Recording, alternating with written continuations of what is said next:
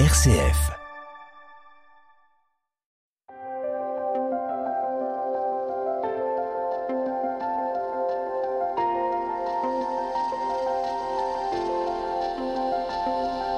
Et si c'était mieux demain? Une émission RCF présentée par Marie-Claire Galin-Martel en partenariat avec la Sherpa économique de Grenoble École de Management. Bonjour et merci de nous retrouver pour notre émission de rencontre autour de la paix économique qui s'intitule aujourd'hui Télétravail et transformation du travail quand la technologie réduit nos relations. Alors comme d'habitude, cette émission va se dérouler en deux parties. Dans une première partie, nous allons écouter des invités, nous donner leur vision du sujet, nous raconter leurs expériences. Puis dans une seconde partie, nous vous proposons une table ronde avec nos invités et des personnes qui vont les questionner. Réaliser une émission sur le télétravail, cela nous est apparu comme une évidence, car pour beaucoup de professionnels, le télétravail est devenu une pratique incontournable depuis le début de la pandémie du Covid-19. Pratique professionnelle essentielle pour que le travail continue durant le confinement et à cause des mesures de restriction de déplacement et de contacts humains. Alors même si le concept de télétravail existait avant la pandémie, il s'est accéléré. Pour être plus précis, avant la pandémie, le télétravail existait mais sans être forcément accepté ni démocratisé. Il était l'exception, il n'était pas passé dans les mœurs ni dans les pratiques, mais tout a changé. Les professionnels ont découvert les avantages du télétravail, le temps de travail choisi, limiter ses déplacements, ses temps de transport, rester à la maison au calme. Mais les professionnels ont aussi découvert les désavantages du télétravail. Le télétravail imposé, le manque d'espace ou un espace mal aménagé, la difficulté de séparer vie professionnelle et vie personnelle, le manque de temps informel avec ses collègues, le manque de contact aussi avec ses collègues comme la, la bonne vieille poignée de main ou la bise, sans oublier la fatigue des écrans. Alors nous avons sous-titré cette émission Quand la technologie réduit nos relations et je faisais remarquer que la mise en place du télétravail s'est développée du fait de la pandémie pour justement réduire nos relations. Mais le télétravail, ça ne peut pas être que ça, que la réduction de nos relations. Et c'est cette question que nous allons euh, travailler avec euh, nos trois invités. Alors, euh, je vous les présente, ces invités. Tout d'abord, Nathalie Wong, qui est avec nous euh, à distance. Alors, je suis quelque part, moi, en télétravail. Nathalie Wong, bonjour. Bonjour. Donc vous êtes docteur en biologie systémique de Sorbonne Université. Vous travaillez en tant que cognitive designer pour le groupe Humans Matter. Vous vous êtes spécialisé dans l'accompagnement individuel au travers du coaching professionnel. Vous êtes également thérapeute psychocorporel en cabinet ainsi qu'enseignante à l'université Paris-Sorbonne et dans des écoles de coaching. Avec nous autour de la table Caroline Cuny, bonjour. Bonjour. Vous êtes docteur en psychologie cognitive, professeur à Grenoble École de Management, chercheur associé au chair Digital Organization Society et paix économique. Vous êtes également responsable du service Coach Center pour les étudiants. Vous êtes aussi praticienne en hypnose ericksonienne et en sophrologie. Et puis Dominique Styler, nous le retrouvons, c'est notre partenaire. Euh, comme à chaque émission, hein, vous êtes titulaire de la chaire de recherche paix économique, mindfulness et bien-être au travail au sein de Grenoble École de Management. Vous êtes ancien officier, docteur en management et vous travaillez autour de la notion de paix économique. Bonjour. Bonjour. Caroline Cuny, une première question très généraliste pour nous permettre de bien comprendre ce qui se joue pour le professionnel avec le télétravail. Comment est-ce que vos travaux vous permettent de comprendre les mécaniques psychologiques qui sont à l'œuvre dans ce télétravail? Ce télétravail qui est à la fois un travail en solitaire, quand on est seul, chez soi, mais en lien aussi, en lien numérique, grâce aux outils de communication et aux outils collaboratifs? Oui, alors il y a deux euh, en fait caractéristiques vraiment principales qui vont nous intéresser ici dans le, le télétravail et qui intéressent du coup euh, les recherches en psychologie. la première caractéristique, c'est la flexibilité, la l'arrangement permis en fait de pouvoir faire son travail un peu comme on veut ici hein, dans un lieu qui est différent en fait de, du lieu de l'entreprise habituelle. Et donc ça, ça va impacter la façon dont je vais concevoir mon travail et la façon dont je vais le partager aussi avec mon entreprise, puisque je ne suis pas dans cette entreprise. Et puis il y a une autre caractéristique qui est très intéressante, qui est celle que du coup ce, ce travail est tout le temps médiatisé à travers un outil en télétravail. Bien évidemment, on travaille sur nos ordinateurs, avec nos téléphones, etc. Et donc on n'est plus en lien direct avec euh, nos collaborateurs, les gens avec qui on travaille euh, habituellement. Et donc ça, ça va impacter nos mécanismes psychologiques et vous allez certainement nous, en dire plus sur cet impact des mécaniques psychologiques. Euh, Dominique Steyler, euh, nous allons questionner la, cette thématique autour de la paix économique, comme d'habitude, comme à chaque émission. Euh, je voudrais vous citer dans votre livre Osons la paix économique, vous écrivez Les hommes et les femmes ne sont ni des ressources ni du capital, ce sont des personnes qui, par leur contribution au bien commun, recherchent sécurité, reconnaissance et épanouissement. Vous écrivez aussi, l'entreprise est un lieu de transaction dans lequel les personnes apportent leur énergie, leur savoir-faire et leur savoir au profit de tous et cherchent en échange une possibilité d'engagement, de sens et d'accomplissement. Comment est-ce que le télétravail vient impacter justement cette recherche de sens, d'accomplissement, d'engagement, de sécurité, de reconnaissance, d'épanouissement? Je profite de mon temps de parole pour le point sur l'actualité. Euh, quand on a démarré cette chaire sur la paix économique, et le titre de, cette série d'émissions s'appelle bien De la guerre à la paix économique. Quand on a démarré cette chaire, l'objet principal c'était de dire puisque l'économie a un tel impact sur le vivant à tous ses niveaux et dans les niveaux possibles ce sont les guerres, puisque l'économie a un tel impact, alors il faut qu'on travaille avec l'économie pour qu'elle puisse contribuer mieux. Euh, quand on en a parlé dans les premières années, même si ça arrive encore aujourd'hui, on s'est fait beaucoup bousculer en nous disant paix et économie, ça ne va pas ensemble. Et on était obligé d'aller chercher ce qu'on appelait des signaux faibles, qui disaient mais si regardez, il y a tout un ensemble de signaux qui nous montrent qu'effectivement on peut croire que ça va bien, mais quand même il y a beaucoup de choses qui se dégradent. Maintenant, si je fais le lien entre la crise écologique et les changements climatiques, qui ne sont plus des signaux faibles, les gilets jaunes au niveau social, qui sont plus des signaux faibles, la pandémie au niveau biologique, c'est plus un signal faible, et la guerre qui vient d'arriver, c'est plus un signal faible du tout, je réaffirme que la question de l'économie est devenue centrale si on veut à un moment donné réussir à avoir un système plus inclusif et réussir à comprendre que tous les systèmes qui nous mettent en exclusion, qui nous mettent en opposition, ne nous permettent pas de fonctionner correctement. Pour des raisons, euh, Nathalie Wang en, en parlera peut-être à partir de la biologie, mais pour des raisons très simples, c'est nous sommes complètement interconnectés sur toutes ces facettes-là. Et si ces facettes n'arrivent pas à se prendre en compte et, à voir qu'elles ont besoin de travailler en commun, alors on, continuera de cogner continuellement dans des murs en étant surpris à chaque fois qu'on cogne que quand même le coin du mur ça fait mal. Si je reviens à la question, excusez-moi cette petite aparté, mais elle me paraissait centrale sur la série d'émissions, parce que c'est bien de la paix dont on parle dans, cette série d'émissions. Si je reviens sur la question autour de, télétravail, sécurité, reconnaissance, épanouissement, je pense qu'il y a tout un ensemble d'avantages. Euh, Caroline Cuny a commencé à en parler. Euh, pour moi, une des dimensions compliquées, c'est le lien à l'autre. Euh, nous sommes avant tout des êtres grégaires, nous avons besoin du contact, euh, y compris d'un point de vue biologique, nous avons besoin de nous sentir physiquement, nous avons besoin d'être côte à côte pour voir comment ça bouge, comment ça évolue, pour voir comment les autres réagissent. Hier, j'échangeais avec un dirigeant qui me disait, mais quand je suis en réunion devant l'écran, que des gens coupent l'écran, je ne peux plus faire ce qui m'était possible avant, c'est-à-dire de pouvoir bouger sur le non-verbal. Dire à Marcel, ben tiens Marcel, tu viens de hausser les sourcils, qu'est-ce qu'il y a, qu'est-ce qui coince? Donc la dimension de reconnaissance, quand je hausse les sourcils, elle sera plus visible derrière l'écran. Euh, déjà qu'on n'est pas très bien éduqué quand on est autour de la table pour pouvoir y réagir, mais alors derrière l'écran, ça s'effondre, ça s'effondre encore plus. La dimension de sécurité, il me semble qu'il peut y avoir un leurre dans le dans l'écran parce que je peux me sentir très en sécurité derrière mon écran. Je suis bien plus loin, comme je me sens en sécurité derrière mon email quand j'attaque l'autre à travers l'email.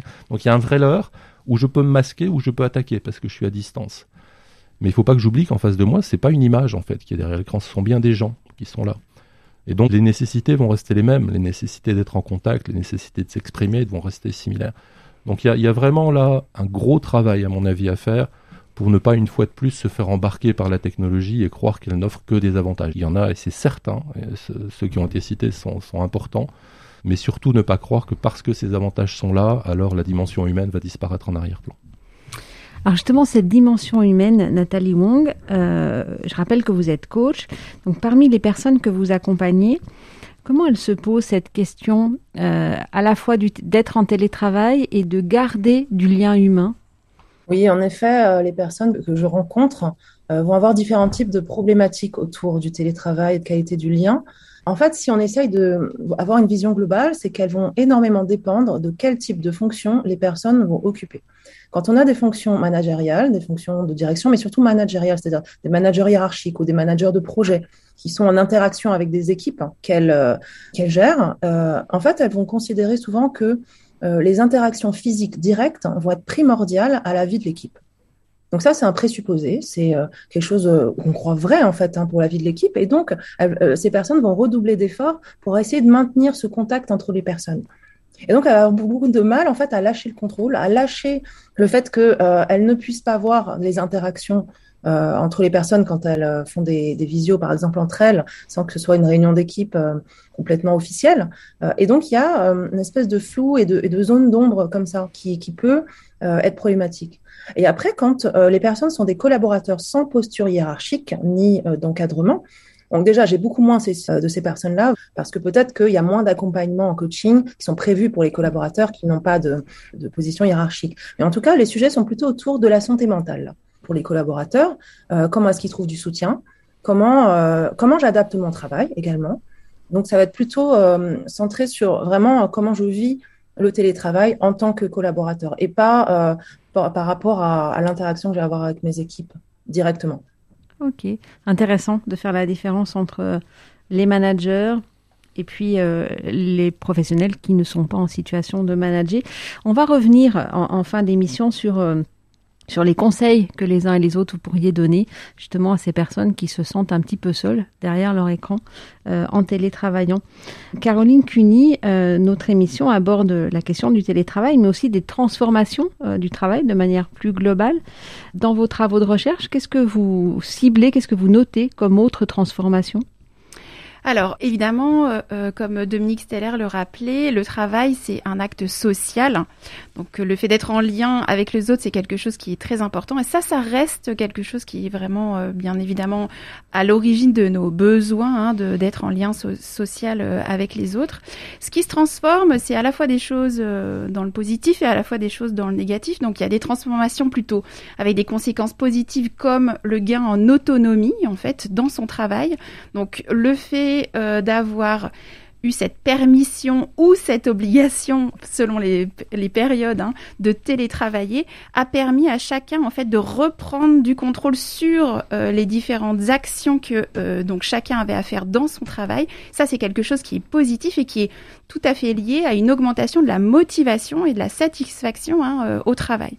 Et puis il y a des aspects euh, qui sont plutôt négatifs. La Nathalie Huang commençait à, en citer quelques-uns. Par exemple sur l'organisation. Donc on s'est rendu compte à quel point parfois, euh, notamment cette organisation euh, vie pro, vie perso, structurée, ses tâches, etc., etc., pouvait être difficile pour certains d'entre nous, hein, pas tous et pas à chaque moment. Et puis aussi, bien sûr, cet épuisement ou cette fatigue mentale, hein, donc certains l'ont appelé la zoom fatigue, etc., qui est effectivement liée au fait que les interactions médiatisées par ces outils numériques ne ressemblent pas, c'est ce que Dominique Steller disait, complètement à ce qui se fait en temps normal. Et donc, ça nous demande des ressources mentales très importantes, ça impacte la charge mentale euh, ici au travail. Ok, nous allons revenir sur cette charge mentale euh, pour bien comprendre euh, de, quoi est-ce qu'on parle. Euh, Dominique Steller, Caroline Cuny vient de nous présenter les transformations du travail qu'elle observe. Quel est, vous, votre regard sur cette transformation du travail et comment elles viennent impacter la paix économique? Quand on a réfléchi à qu'est-ce qu'on mettait derrière paix économique, tout à l'heure je suis rentré par l'axe très macro, très large, si on le détaille dans les axes de recherche qu'on a choisis, on a choisi un axe qui est sur l'intime de la personne, comment cette personne fonctionne. Euh, tout à l'heure, Nathalie Wong parlait de santé, de santé mentale, Caroline Cuny vient d'en parler aussi, euh, mais aussi comment elle s'épanouit individuellement. On a un deuxième axe qui est sur la dimension collective, comment j'entre en relation, comment je maintiens, développe ces relations, comment je crée une culture managériale particulière si je reviens dans l'entreprise. Et on a un troisième axe qui est comment l'organisation va contribuer à l'épanouissement de l'ensemble de ses parties prenantes, de la personne jusqu'à la nature. Donc les parties prenantes les plus classiques, euh, les, employés, les managers, les représentants du personnel, les clients, les fournisseurs, mais aussi la société civile, les étudiants, les universités, les chercheurs, donc jusqu'à la nature. Si je regarde tous ces axes, bah, en fait, tout, tout, ce que viennent de dire mes deux collègues, vient, vient avoir un impact. effectivement, la dimension, la dimension online va avoir un impact sur la santé physique, donc elle devient un axe majeur pour nous si on veut parler paix économique, puisque dans paix économique, il va y avoir la personne et que la personne va être impactée dans la capacité qu'elle va avoir à gérer sa fatigue, sa pression et sa relation à l'autre, sa mise en contact avec l'autre. Et si je viens sur le troisième axe, dans le fait que d'être à distance, bah, ça va être beaucoup plus compliqué de réfléchir épanouissement. Comment est-ce que je peux contribuer à un épanouissement quand je suis loin, quand je suis pas investi directement dans quelque chose? Donc il y a, une vraie, il y a une vraie difficulté pour moi, premièrement, à accepter que tout ça, c'est un regard complètement systémique et, vraiment se rendre compte qu'il faudra aller jouer sur tous ces axes. Plus un point, qui est un point sur lequel j'aime bien insister tout le temps, qui est cette question du sens au travail. Je crois que c'est Caroline Cuny qui en parlait à l'instant sur le, risque de perte de sens. Euh, il me semble qu'on fait une erreur en Occident qui a été de continuellement croire que le sens n'était que rattaché à ma personne, c'est-à-dire ce serait quelque chose complètement ex nihilo qui serait à l'intérieur de moi et qui n'aurait pas de lien avec l'extérieur. Il nous semble, dans la question de la paix économique, que le sens est beaucoup plus présent ou beaucoup plus fort quand il s'inscrit dans le rapport à l'autre. C'est parce que le matin, je sais que je vais travailler avec un tel ou une telle et qu'ensemble, on va faire quelque chose de plus grand que nous, qu'alors je trouve un sens particulier à ma contribution. Le sens de ma personne, il est là, mais il passe, il passe finalement en second. Ce travail à distance ben, rend ce contact-là plus difficile pour tout ce qui vient d'être dit. Et donc, quand on a moins de sens, on a moins de paix? On est moins en paix? On, est moins dans, sur ce chemin qui est en train de chercher une forme d'apaisement et d'épanouissement. Donc on a, on a plus de mal à rester sur ce chemin-là. Et on va beaucoup plus cogner aux, ronces et aux racines qui vont être de chaque côté. Nathalie Wong, j'ai envie de vous poser la même question qu'aux autres invités. Vous, vous êtes au contact des professionnels, des managers, des techniciens.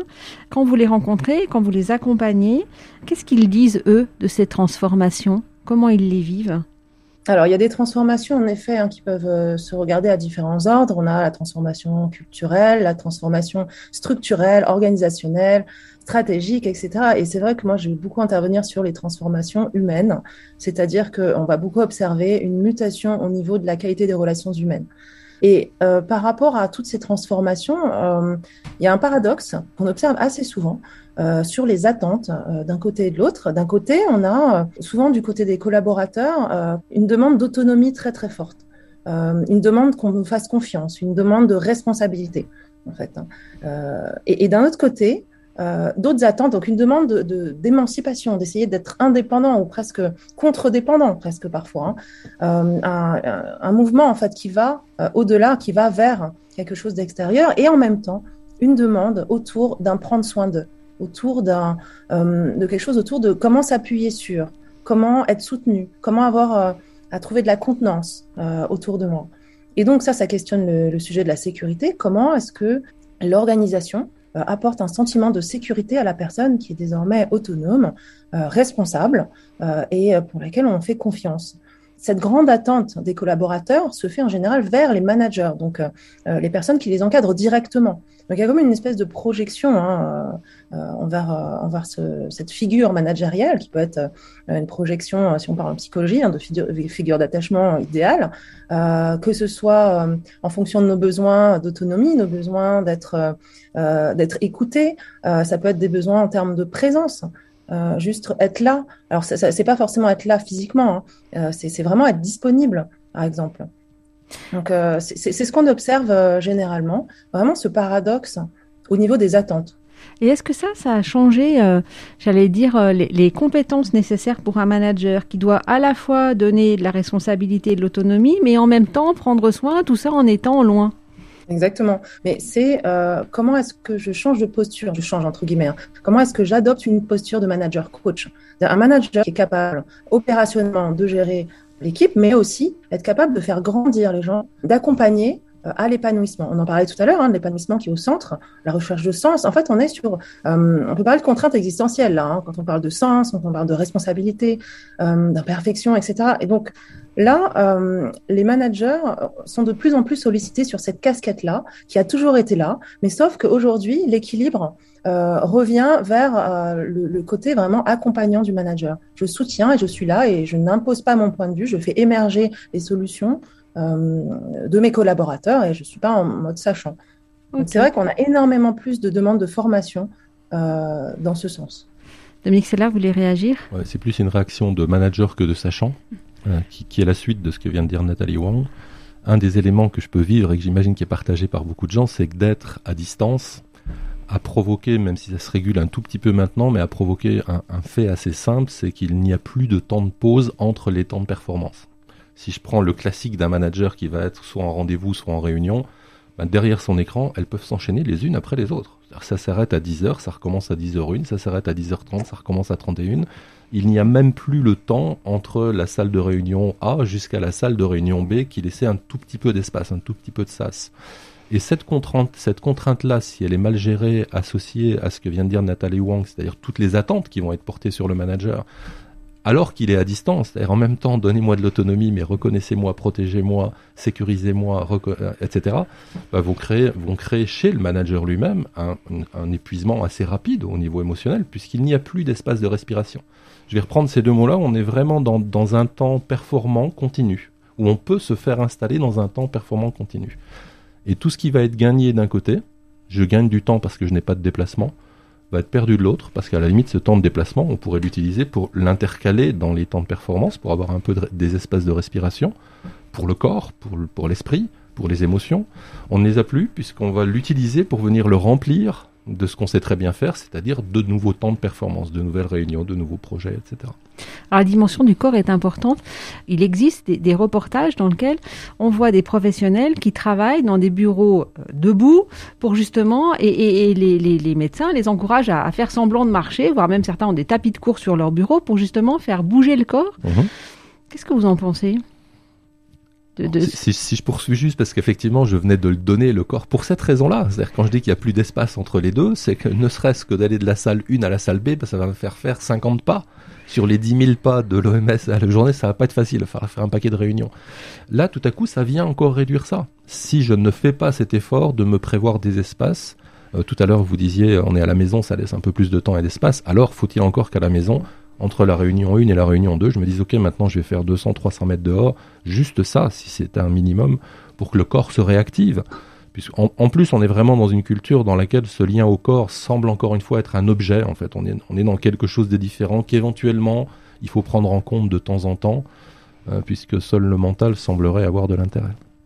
Ça, c'est une très bonne transition euh, pour euh, Nathalie Cuny. Vous avez fait un ensemble de travaux autour de la charge mentale. Euh, D'abord, c'est quoi la charge mentale? Et puis, euh, quelle est alors euh, elle, elle est vraiment, elle s'alourdit notre charge mentale en télétravail, c'est ça? C'est ça, tout à fait. Alors, juste avant de donner la définition, je, je, veux juste préciser que souvent on en entend parler en ce moment dans la presse, enfin depuis quelques années, cette charge mentale en lien avec la différence homme-femme euh, à la maison, etc. Donc, bien évidemment, c'est un concept qui est plus large en fait, hein, qui nous vient de l'ergonomie cognitive et qui va effectivement traduire ce fait que simplement quand on est dans une activité, alors on va utiliser nos ressources mentales pour pouvoir faire cette activité correctement. Et dans les ressources mentales, il y a à la fois des choses qui sont liées à mes processus perceptifs, le fait que je doive me concentrer ou pas. Par exemple, là, je parle, je dois aller chercher des mots dans mon cerveau, faire des phrases compréhensibles, en même temps penser à mes idées, vous regarder, etc., etc. Et en même temps, donc c'est tous des processus que j'appellerais plutôt cognitifs ou intellectuels, disons. Et en même temps, il y a toute cette charge qui est plus émotionnelles ou psychologiques, mais qui sont autant de stimulations aussi que je vais devoir traiter, parce que mon cerveau ne traite pas rien ou n'arrête pas de traiter les choses euh, à mon signal, et donc évidemment il va traiter tout ça. Donc cette charge mentale, c'est ça qu'elle traduit en fait, cette énergie en fait qu'on va mettre dans les activités que nous allons euh, réaliser. Et elle augmente, oui, en télétravail, pour deux raisons. La première raison, c'est que justement, on n'a pas ces indices, en fait, physiques, corporels, l'ambiance dont parlait tout à l'heure Dominique Steller, mais y compris les odeurs, euh, tout, voilà, ce qu'on peut imaginer, mais qui passe et qui transmet, en fait, euh, des informations, qui nous permet de mieux appréhender, en fait, la situation. Du coup, on doit se concentrer plus pour aller chercher d'autres types d'informations, plus les mots, plus peut-être le regard. Alors sauf quand on est dans une visioconférence et que les personnes ont coupé leur vidéo, donc ça devient très difficile. On va faire plus attention à l'intonation de la voix. Est-ce que j'ai bien compris ce qui était dit ou ce qui était en jeu, etc. Et puis il y a cette fatigue qui vient certainement en partie hein, de ce que vous venez de, citer ou d'évoquer à propos du corps. C'est vrai que c'est très important euh, de pouvoir euh, euh, bouger, mobiliser son corps en fait d'une façon un peu différente. On oublie ça, mais c'est vraiment c'est prouvé depuis longtemps que ça permet en fait d'améliorer nos fonctions cognitives, hein, le fait de, bouger, etc. Il y a certainement aussi cette fatigue associée à cette difficulté parfois de s'organiser. Donc il y a à la fois s'organiser dans son travail avec ces moments dont parlait euh, Dominique Steller et aussi Nathalie Wang, donc euh, le fait de pouvoir ou pas euh, faire des pauses, le fait de pouvoir ou être en capacité de m'organiser de la bonne façon pour répondre à des dates limites, etc. Et il y a aussi ces outils numériques finalement que je vais savoir utiliser plus ou moins bien finalement, je me rends compte que je suis pas complètement efficace ou que euh, je sais pas bien euh, gérer ça. Donc, ça va générer encore un peu plus de, de travail. Et puis, bien sûr, il y a ces temps de pause que personne ne prend, qui sont très importants. Euh, j'ai envie de dire bien évidemment qu'ils sont très importants pour notre bien-être, mais ça, tout le monde l'a compris. Et on pourrait dire aussi qu'ils sont très importants pour notre performance. Si je prends du temps, ne serait-ce que quelques instants, pour regarder un peu au loin au lieu de regarder sur mon ordinateur, respirer un petit peu, faire quelques pas ou ce qu'on veut entre deux réunions, alors je vais me sentir quand même beaucoup mieux et je vais pouvoir repartir plus vite. Alors ça, j'ai noté en vous écoutant trois conseils. Bouger, prendre des pauses, euh, et prendre des pauses, c'est pas du temps perdu, c'est un investissement pour reposer son petit cerveau et puis se former aux outils numériques. Alors, dans la revue euh, Oser, en envie de changer euh, de revue de la CHRP économique, vous avez fait un, article sur le télétravail et vous énoncez cinq principes clés pour télétravailler en paix avec soi-même et avec les autres. Vous pourriez nous les partager rapidement? Oui, avec plaisir. Donc, le premier principe euh, qui me paraît fondamental, c'est se rappeler que l'outil numérique est juste un outil. Donc, derrière l'outil, il y a bien un humain. Donc, d'un côté, il y a moi, et de l'autre côté, il y a peut-être mon collaborateur ou plusieurs, etc. Donc, si je prends conscience de cet humain qui est derrière l'outil, alors je vais penser à utiliser le bon canal de communication au bon moment et je sollicite pas tout le monde n'importe quand, à n'importe quelle heure, etc. Je suis aussi dans un état d'esprit particulier. Quel est le message que je veux faire passer à cette personne ou ces personnes en particulier? Et j'essaye, dans la mesure du possible, d'anticiper les conséquences que cette sollicitation va avoir euh, sur cette autre personne. Je j'envoie pas là cette patate chaude en me disant hop moi c'est fait mon travail de mon côté et j'en ai rien à faire de ce qui se passe de l'autre côté, d'accord? Je pense à ce qui va se passer ou le travail qui est euh, demandé du coup à cette autre personne. M'accorder de l'autonomie, on en a déjà un peu parlé euh, tout à l'heure, donc ça c'est pouvoir ici profiter en fait de ce temps qui est donné pour pouvoir organiser mon travail comme je veux limiter les interruptions. Donc je garde des temps dans lesquels je peux être concentré complètement et pour lesquels il n'y a pas de notification, d'email, etc., etc. Et puis des temps où je suis dans la communication et où au contraire le travail de fond est laissé peut-être un, peu de côté. Et puis bien évidemment euh, prendre le contrôle, prendre le contrôle alors notamment sur ces outils numériques qui va passer par cette formation et ma capacité ensuite à bien me rappeler que ce sont juste des outils que j'ai le droit de les éteindre Euh, et en particulier pendant les moments de pause, week-end, soir, etc., etc. Pensons à notre charte hein, de télétravail euh, euh, en entreprise. Et enfin, réguler la charge émotionnelle qui vient du fait que je me sens fatiguée, peut-être épuisée, que peut-être parfois c'est un peu difficile d'organiser mon temps pro perso que euh, j'ai pas bien compris euh, un email envoyé par une de mes collègues et que du coup ça fait toute une escalade dans des incompréhensions, conflits, etc. Eh ben, je prends des temps pour pouvoir réguler cette charge, notamment associée au stress. Merci pour tous ces conseils. Euh, Nathalie Wong, quel conseil complémentaire vous pourriez donner à nos auditeurs pour mieux télétravailler? Oui. Alors, euh, moi, je pense que déjà, euh, au niveau de la représentation qu'on a du télétravail, peut-être qu'on peut, euh, faire un petit point là-dessus, et après, j'enchaînerai sur des conseils.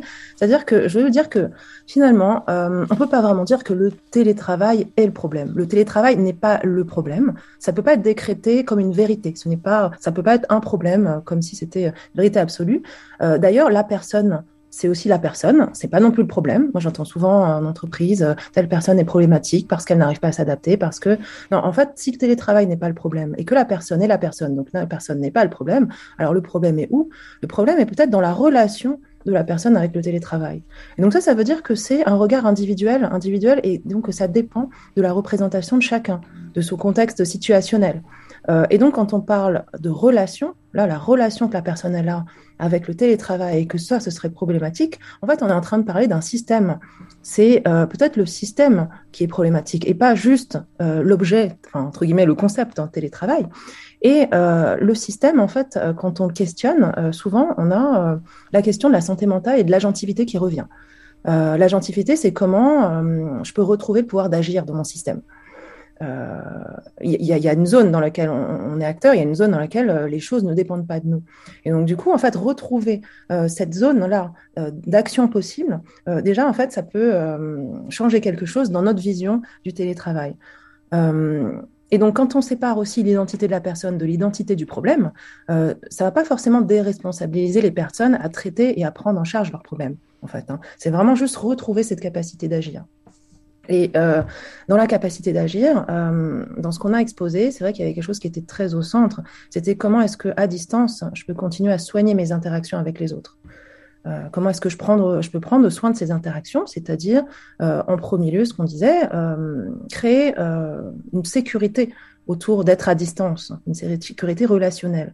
Et donc peut-être que dans les réunions, dans les interactions, euh, et ça c'est quelque chose qui marche très bien quand on l'évoque en entreprise, dans les structures hein, justement qui n'ont pas l'habitude et qui s'y mettent tout juste, c'est euh, vraiment poser le cadre de chaque interaction, de chaque réunion. Poser le cadre, ça veut dire euh, bah, être au clair en fait sur comment est-ce que, pourquoi est-ce qu'on est là, euh, quel est le rôle de chacun dans cette réunion, qu'est-ce qu'on attend euh, et qu'est-ce qu'on va y faire, euh, et aussi penser à faire une inclusion. C'est-à-dire l'inclusion, c'est euh, soit un tour de table, la météo de chacun. L'inclusion, elle peut être corporelle également. Ça peut être euh, voilà un icebreaker, une espèce d'énergizer un petit peu corporel que tout le monde pourrait faire en même temps. Donc là, ça pourrait créer aussi un lien euh, et également une ouverture, c'est-à-dire permettre d'avoir des règles du jeu dans qui prend la parole et comment est-ce qu'on peut prendre la parole sans avoir à arracher ce temps à quelqu'un dire que ce qui est compliqué en télétravail, c'est aussi euh, comment est-ce que je m'insère dans une conversation ou dans une réunion, euh, alors qu'en physique, en fait, on voit euh, très bien la gestuelle non verbale, paraverbale, et le moment où on peut arriver à s'insérer sans couper la parole. parfois, en télétravail, c'est plus difficile parce qu'il n'y a pas de caméra, etc. Et donc, du coup, poser les règles du jeu dès le départ. Et peut-être que ça pourrait sécuriser certaines personnes et leur permettre de se donner la permission, justement, de s'insérer.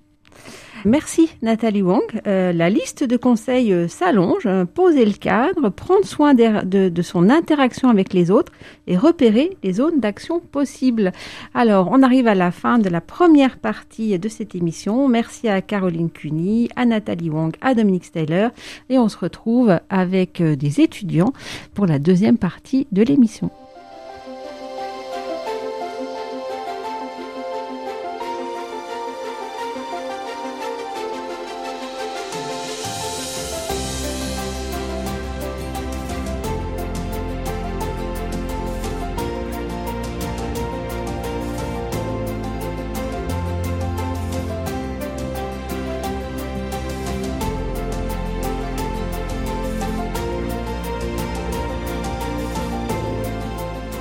Vous écoutez Et si c'était mieux demain? Une émission RCF présentée par Marie-Claire Galin-Martel en partenariat avec la Sherpa économique de Grenoble École de Management.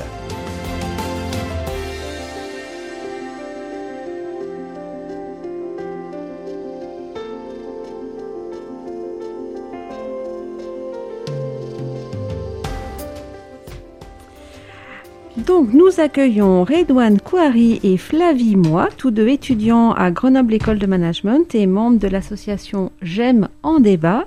Et vous allez poser vos questions à nos invités, Caroline Cuny, docteur en psychologie cognitive et professeur à Grenoble École de Management, à Nathalie Wang, docteur en biologie systémique et consultante coach pour le groupe Humans Matter, et Dominique Steller, notre partenaire, titulaire de la chaire de recherche Paix économique, Mindfulness et bien-être au travail de Grenoble École de Management. Alors, quelles sont vos, questions, euh, Redouane Quarry et, Flavie Moi, nos invités autour de ce télétravail? Bien, bonjour à, vous trois. Euh, vous avez parlé d'avantages, euh, Caroline Cuny, permis par le, télétravail pour les salariés.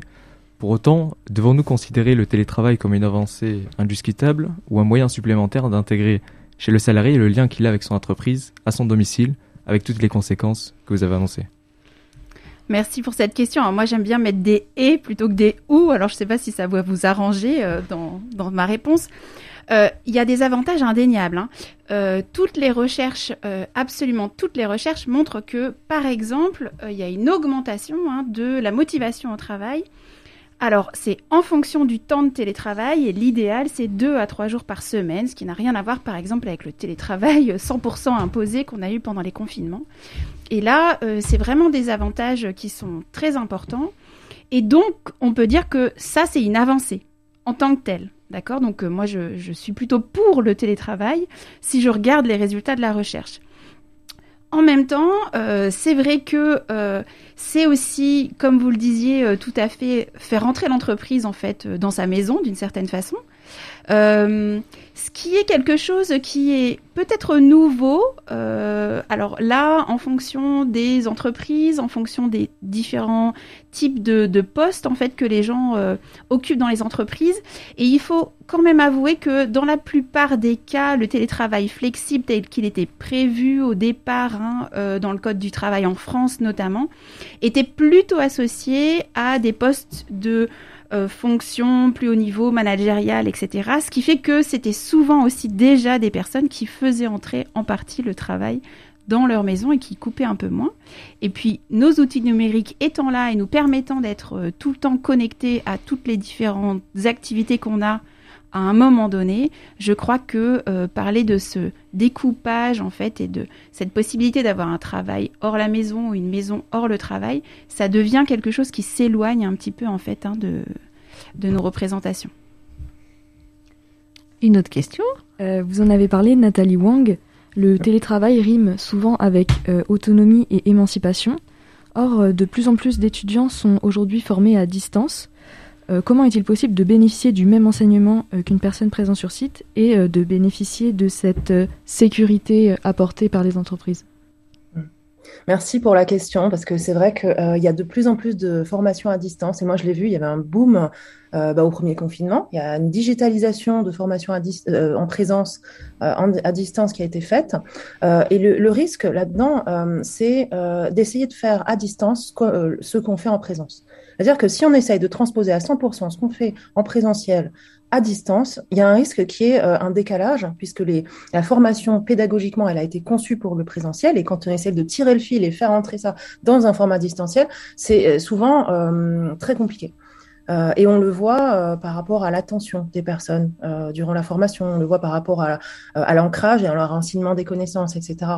Et du coup, le conseil, ce serait vraiment d'aller chercher le, les objectifs pédagogiques et puis tout le déroulé de la formation, mais de la concevoir à distance, c'est-à-dire la concevoir de manière spécifique avec les outils du distanciel. Donc, utiliser toutes les possibilités qu'offre le distanciel et, on, arrive à des formations euh, qu'on ne peut pas comparer au présentiel, puisqu'elles ne sont pas comparables, elles n'ont pas été euh, conçues de la même manière.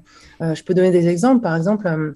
alors, si on sort aussi de un petit peu de la formation, mais de l'interaction, par exemple, si on prend le processus de co-développement, c'est un processus qui a lieu en présence. Donc, c'est des, sont des personnes qui se réunissent en présentiel autour d'une table pour résoudre une problématique ensemble.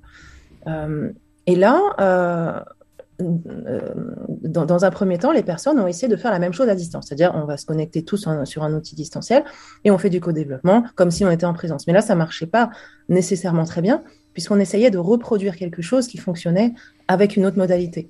Euh, et quand on a essayé de concevoir euh, d'autres modalités, donc en intégrant des outils distanciels, par exemple, comment est-ce qu'on peut jouer sur la proxémie à distance? Vous savez que euh, on a les caméras qui sont souvent en haut des ordinateurs, sur la partie haute, et donc quand la caméra et donc l'image apparaît en haut, on va plutôt regarder la personne vers le haut, donc vers la caméra. Donc la personne qui nous regarde a l'impression qu'on la regarde. Voilà, c'est ce genre de petites astuces et de, choses qu'on peut aller chercher pour potentialiser l'impression de pouvoir mieux gérer une relation à distance.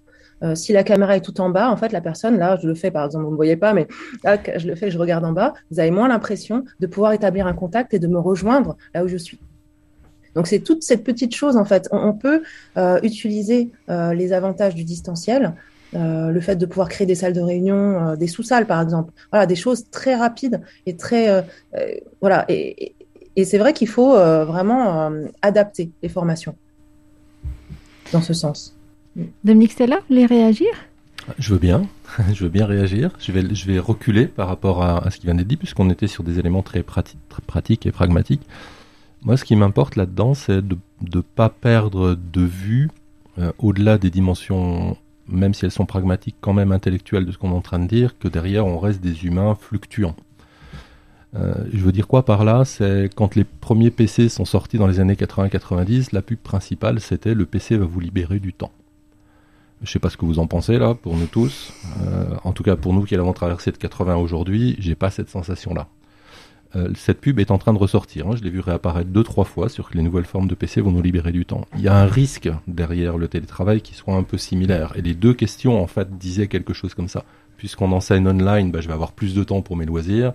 Et puisqu'on est online, ça serait mieux parce que je serai à la maison, avec les dérives qui peuvent arriver là derrière. Moi, ce qui me semble important là-dedans, c'est de ne pas perdre de vue à quoi sert l'entreprise. Et dans ce qu'on en dit, nous, c'est le but de l'entreprise, c'est bien le bien commun. Le but de l'entreprise, c'est bien de libérer par, par le travail et pas d'aliéner. Mais si je me mets à confondre le temps que j'ai gagné par ce nouvel outil avec le fait de, de pouvoir en mettre plus, alors je ne suis pas dans une libération et je ne vais pas aller vers quelque chose qui sera de l'ordre du bien commun. Et il y, a, là une attention, à mon avis, toute particulière parce que on est en même temps dans un temps dans lequel le système lui-même crée des systèmes de pression.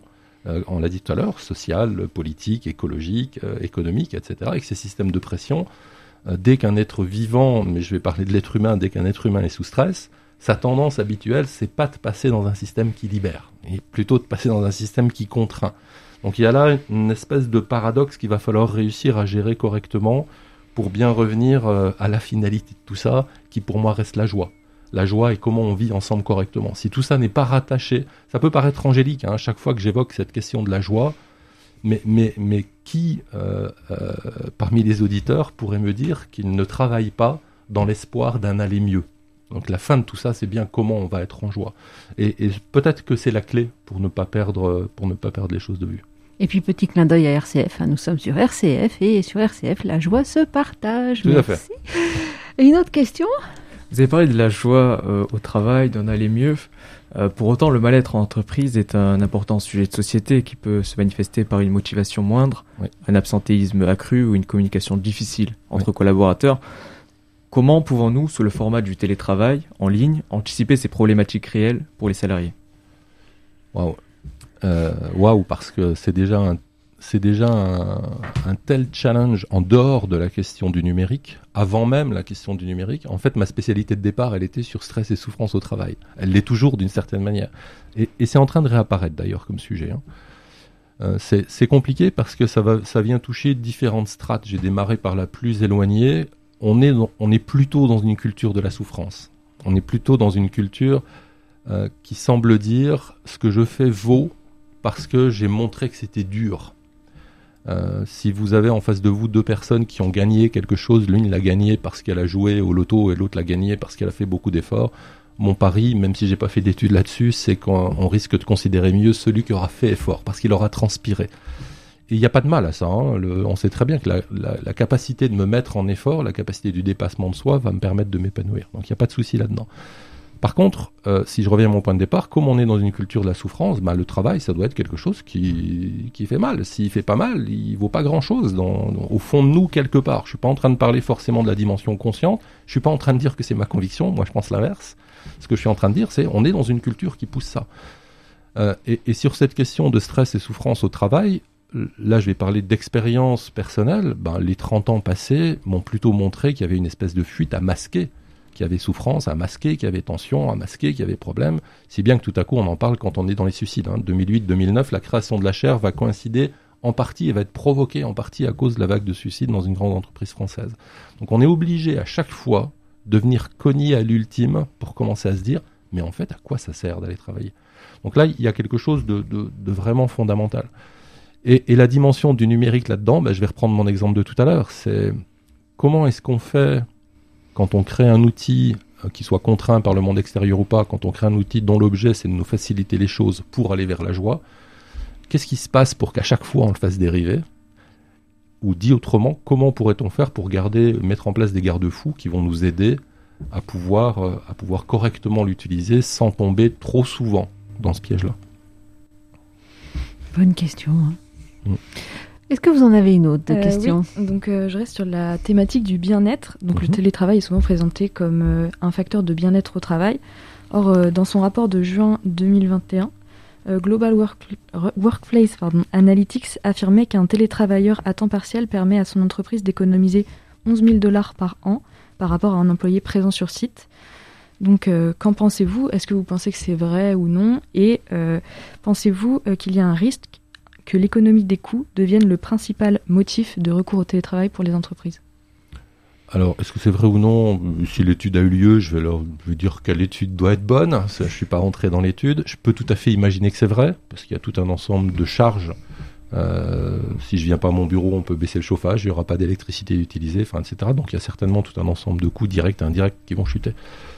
Euh, la deuxième partie, redites-moi la deuxième partie, parce que j'étais assez d'accord avec vous. Euh, Pensez-vous qu'il y a un risque que l'économie des coûts devienne le principal motif du recours au télétravail? Là, si je pouvais faire un oui gigantesque, je Mm. ferais un oui gigantesque pour une raison majeure. Et je vais, je vais la dire d'une manière particulière, cette raison majeure, c'est notre insistance à tenter de travailler sur la paix économique dans des écoles de management, d'ingénieurs, des universités, etc. C'est de dire, il faut absolument qu'on forme différemment nos futurs managers et leaders si on veut qu'un jour on puisse gérer les choses différemment. C'est-à-dire que si on continue à former les gens avec cet axe central qui dit la seule chose qui vaut, c'est les coûts, que ce soit en gain ou que ce soit en réduction, si c'est ça le seul objet, alors le risque existera, continuera d'exister. Comment on fait pour que vous, futurs managers, futurs leaders, puissiez commencer à se dire, mais en fait, la finalité, c'est la joie, si je reviens à mon point de départ. Et la question, c'est à partir de la joie, comment est-ce que je gère les coûts? Parce qu'ils sont fondamentaux. C'est-à-dire qu'en soit une entreprise économise de l'argent parce qu'on est en télétravail, ça me pose absolument pas de souci. Simplement, il faut que dans la balance soit mis, euh, est-ce que ça réduise les coûts pour un intérêt particulier, c'est le bien-être, la santé psychique, mentale, le développement, l'épanouissement, y compris le développement et l'épanouissement de l'entreprise. hein. Mais c'est ça l'axe central. Vous avez parlé donc de, lien, de prendre soin euh, de la relation. Vous avez parlé de, de Nathalie Wang de faire attention là où je mets la caméra pour regarder, etc. Mais moi, j'aimerais revenir là-dessus. Comment est-ce qu'on prend soin de la relation avec quelqu'un qui est derrière son écran? Qu'est-ce que vous mettez concrètement dessous? Prendre soin de la relation. Alors, il y a, a d'autres aspects techniques hein, euh, qu'on pourrait euh, évoquer. Euh, Nathalie Oang en a évoqué quelques-uns. Donc, euh, il y a le fait d'être plus ou moins proche, en fait, de sa propre caméra. Donc, si je suis très proche, on me voit en très gros plan, c'est très intrusif. C'est-à-dire je suis carrément euh, dans la pièce de l'autre personne. Donc, avoir un cadrage cohérent avec ce, que je veux faire passer comme intention, comme message, etc. Donc, ça, c'est quelque chose. Et on peut utiliser aussi euh, toutes les astuces qui nous viennent plutôt de de l'ergonomie, euh, de l'expérience utilisateur sur les sites web, etc. Donc ça, ça veut dire quoi? Ça veut dire que ben, j'évite de euh, d'avoir juste mon nom et mon prénom ou deux initiales qui sont présents quand je suis hors champ de caméra, etc. Je mets une photo ou je mets quelque chose qui signifie mon humeur du moment ou mon intention. Et ça, ça augmente la présence sociale, en fait. Et donc, du coup, ça permet euh, d'avoir un lien social ici qui va être euh, plus fort. Dominique Saylor Euh, oui, c'est c'est certainement des compléments. Je vais jouer sur un petit mot que j'aime beaucoup et que j'ai déjà sûrement utilisé dans ces émissions, c'est donner soin, plus que prendre soin, et sûrement encore à plus forte raison parce qu'on est derrière l'écran. C'est-à-dire comment je vais pouvoir m'intéresser à l'autre avant même presque de m'intéresser au sujet, parce qu'il va y avoir ce- cette médiation entre lui et moi qui est l'écran. Et ce donner soin me renvoie à un type de comportement prosociaux qui est pas très valorisé, en tout cas qui est très valorisé si on regarde les dessins animés ou les BD, mais pas dans la vie standard, qui serait la générosité. Comment est-ce que je peux démarrer, à plus forte raison si j'anime cette réunion, dans une intention et dans un comportement prosocial qui est celui d'être généreux Et dans cette générosité, ben, tous les aspects pratiques qu'on a mis en place vont pouvoir se développer. Ce que je veux dire par là, c'est il faut qu'on ait des trucs pratiques, distance de l'écran, euh, le regard, etc. Mais il faut absolument que ces trucs pratiques soient guidés par quelque chose. Et dans ce guidage, il y a cette intention, en tout cas la première que je viens de donner, qui pourrait être celle de la générosité. Générosité au sens de du temps que je vais allouer, du regard que je vais allouer, de la présence que je vais donner, des questions que je vais poser. Tous ces éléments sont des éléments de générosité en fait qui vont me remettre en lien avec l'autre. Si, elle n'est pas là, les trucs vont avoir du mal à créer du sens en fait je ne sais pas si générosité génère chez moi de la faim, mais en tous les cas, j'ai l'image de euh, la personne qui arrive le matin au bureau avec euh, les croissants ou les chouquettes euh, à partager. Mhm. tiens, c'est pour nous. Comment ça se remplace ça Les écrans, il n'y a pas de distributeur de chouquettes sur mon ordi, quoi? Oui, alors là, c'est vrai que ça, c'est une question qui est très importante. C'est-à-dire comment est-ce qu'on peut aussi rendre l'informel qu'on avait au, enfin qu'on a au bureau quand on se voit tous ensemble plus formel, puisque là, en fait, on va être obligé de s'engager dans une action particulière pour recréer quelque chose qui aurait été de l'ordre de la surprise, parce que j'arrive avec les croissants ce matin, etc., que c'était pas prévu comme ça. Donc, on peut continuer à nourrir cette surprise en imaginant, donc, euh, comme disait Nathalie Hoang, des icebreakers ou des choses qui peuvent être un peu différentes sur la façon de démarrer sa réunion on peut aussi formaliser un certain nombre de choses, c'est-à-dire décider que dans nos réunions qui sont prévues par exemple d'une heure, il y a absolument toujours cinq minutes avant la fin. On s'arrête pour se dire au revoir correctement, pour ceux qui voudraient euh, éventuellement faire une toute petite pause technique, etc., etc., avant leur prochaine réunion. Et on a aussi 5 minutes, 10 minutes, peut-être plus. On s'est rendu compte hein, que euh, souvent euh, les réunions étaient à la fois plus productives, mais en même temps qu'on avait besoin en fait de partager aussi des choses plus les uns avec les autres et que du coup le temps de réunion lui-même était plus court. Donc, on, avec cette intention hein, dont parlait Dominique Steller, je prends du temps pour effectivement entrer en lien avec l'autre. Alors, pour remplacer les chouquettes, je ne sais pas du tout, mais on peut peut-être partager une recette pour les fabriquer soi-même ou euh, voilà, des choses sur le café. Euh. En tout cas, en tout cas, Marie-Claire, votre question, ce qu'elle dit, c'est il faut absolument ne pas oublier que tout notre propos depuis le début est basé sur l'idée de deux à trois jours maximum de télétravail. Ce qui veut dire, par rapport à votre question, que dans les temps de présentiel, peut-être que là, il faut faire un effort, un nouvel effort, puisqu'ils sont plus courts. Il y a peut-être un nouvel effort à faire de socialisation dans ces temps-là et d'un partage différent, plutôt que de basculer d'un temps distanciel qui déjà est contraint sur cette question-là à un temps présentiel qui serait lui aussi contraint et qui ne prendrait pas en compte cette compensation.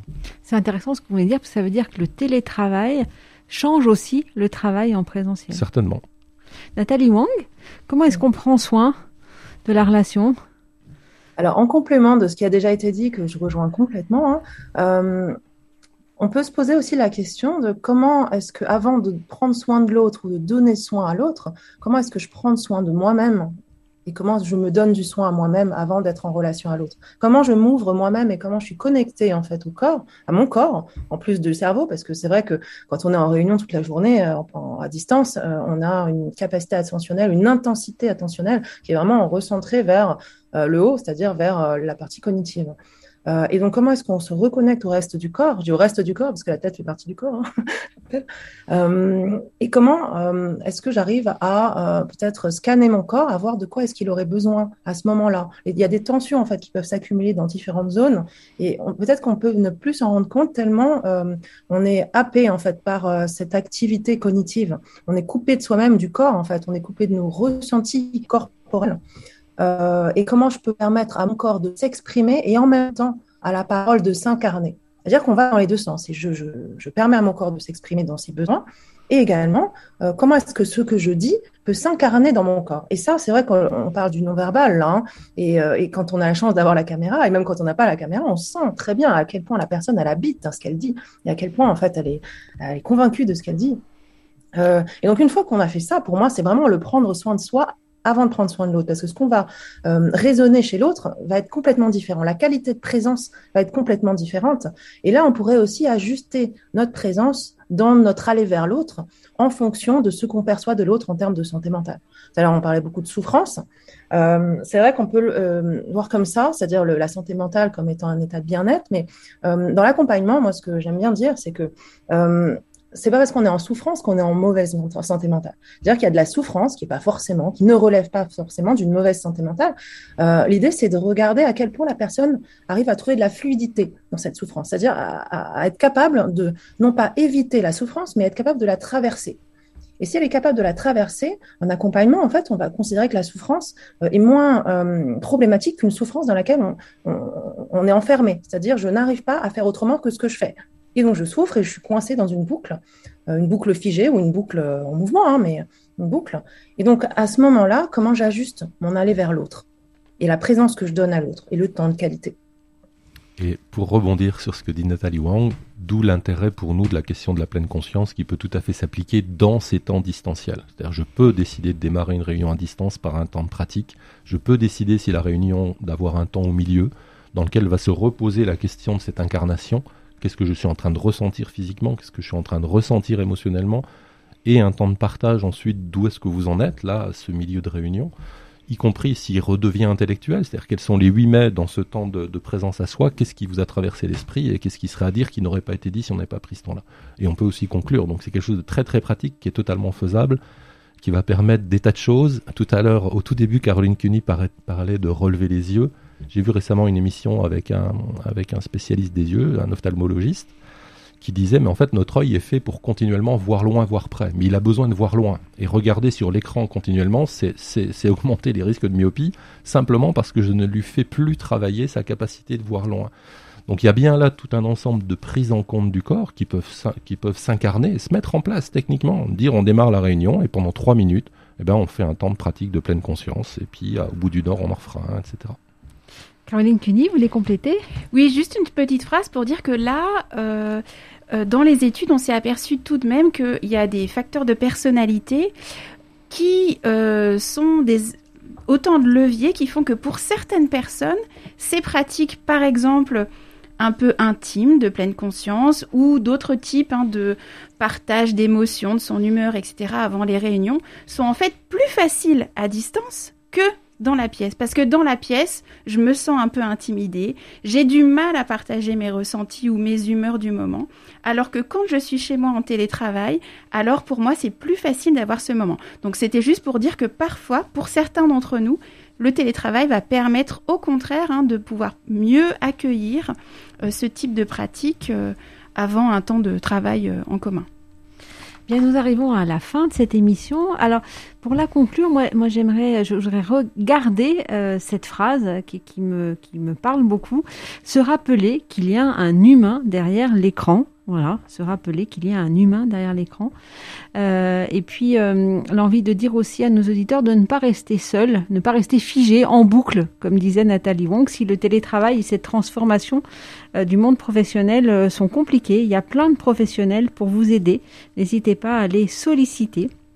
Et donc, merci à nos invités, merci à Caroline Cuny, à Nathalie Wong, à Dominique Taylor, euh, merci à nos étudiants, à Redouane Kouari et à Flavie Moi, euh, pour vos questions, pour la, pertinence de vos questions.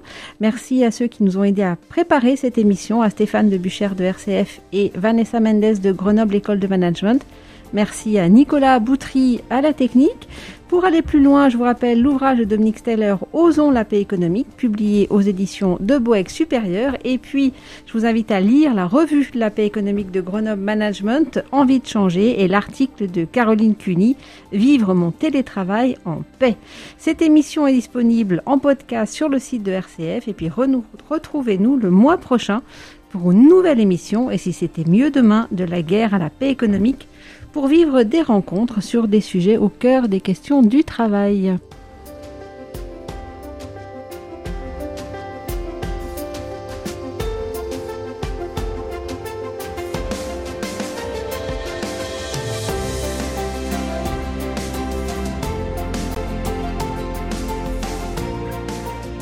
Vous venez d'entendre Et si c'était mieux demain Une émission RCF présentée par Marie-Claire Gala-Martel en partenariat avec la Sherpa économique de Grenoble École de Management.